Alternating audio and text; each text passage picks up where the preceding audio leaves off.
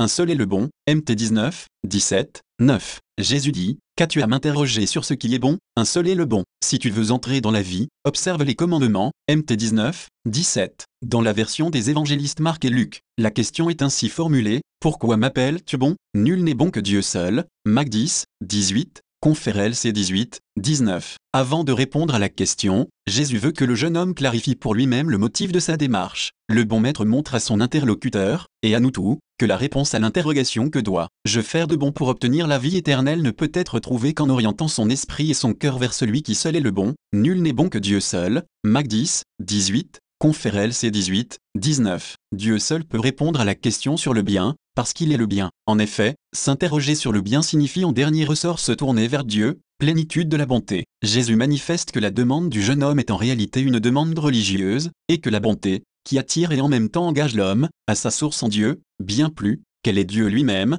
qui seul mérite d'être aimé de tout un cœur, de toutes deux âmes et de tous trois esprits. MT 22, 37, Dieu qui est la source du bonheur de l'homme. Jésus rapproche la question de l'action moralement bonne de ses racines religieuses et de la reconnaissance de Dieu, unique bonté, plénitude de la vie, fin ultime de l'agir humain, béatitude parfaite 10. Instruite par les paroles du Maître, l'Église croit que l'homme, fait à l'image du Créateur, racheté par le sang du Christ et sanctifié par la présence du Saint-Esprit, a comme fin ultime de son existence d'être à la louange de la gloire de Dieu, conféré de P1, 12, en faisant en sorte que chacune de ses actions soit le reflet de sa splendeur. Donc, connais-toi toi-même, ô accent circonflexe belle âme, tu es l'image de Dieu, écrit saint Ambroise. Connais-toi toi-même, ô accent circonflexe homme, tu es la gloire de Dieu, une compagnie 11, 7. Écoute de quelle manière tu en es la gloire. Le prophète dit, ta sagesse est devenue admirable, car elle provient de moi, PS 138, 6, c'est-à-dire que, dans mes œuvres, ta majesté est la plus admirable, ta sagesse est exaltée dans le cœur de l'homme. Alors que je me regarde moi-même,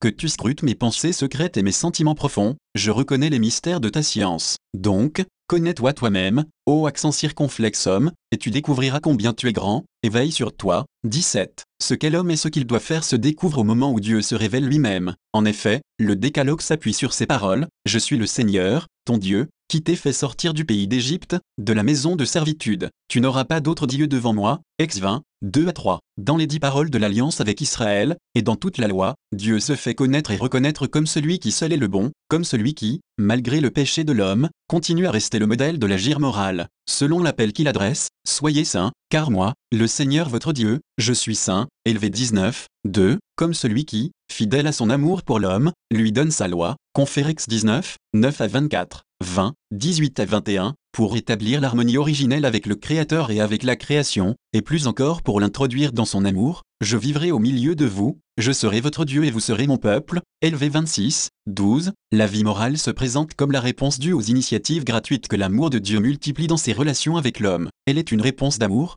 selon l'énoncé qu'en donne le commandement fondamental du Deutéronome, Écoute, Israël, le Seigneur notre Dieu est le seul Seigneur. Tu aimeras le Seigneur ton Dieu de tout ton cœur, de toute ton âme et de tout ton pouvoir. Que ces paroles que je te dicte aujourd'hui restent dans ton cœur. Tu les répéteras à tes fils, DT 6, 4 à 7. Ainsi la vie morale, associée dans la gratuité à l'amour de Dieu, est appelée à refléter la gloire. Pour qui aime Dieu, il suffit de plaire à celui qu'il aime, parce qu'on ne doit pas en attendre une plus grande récompense que cet amour. En effet, la charité vient de Dieu, car Dieu lui-même est la charité 18, 11, l'affirmation un seul est le bon nous renvoie ainsi à la première table des commandements, qui appelle à reconnaître Dieu comme l'unique Seigneur et l'absolu, et à ne rendre de culte qu'à lui seul, en raison de son infinie sainteté. Conférex 20, 2 à 11, le bien, c'est appartenir à Dieu, lui obéir, marcher humblement avec lui en pratiquant la justice et en aimant la miséricorde. Confirmi 6, 8. Reconnaître le Seigneur comme Dieu est le noyau fondamental, le cœur de la loi, d'où découlent et auquel sont ordonnés les préceptes particuliers. Par la pratique de la morale des commandements se manifeste l'appartenance du peuple d'Israël au Seigneur, parce que Dieu seul est celui qui est bon.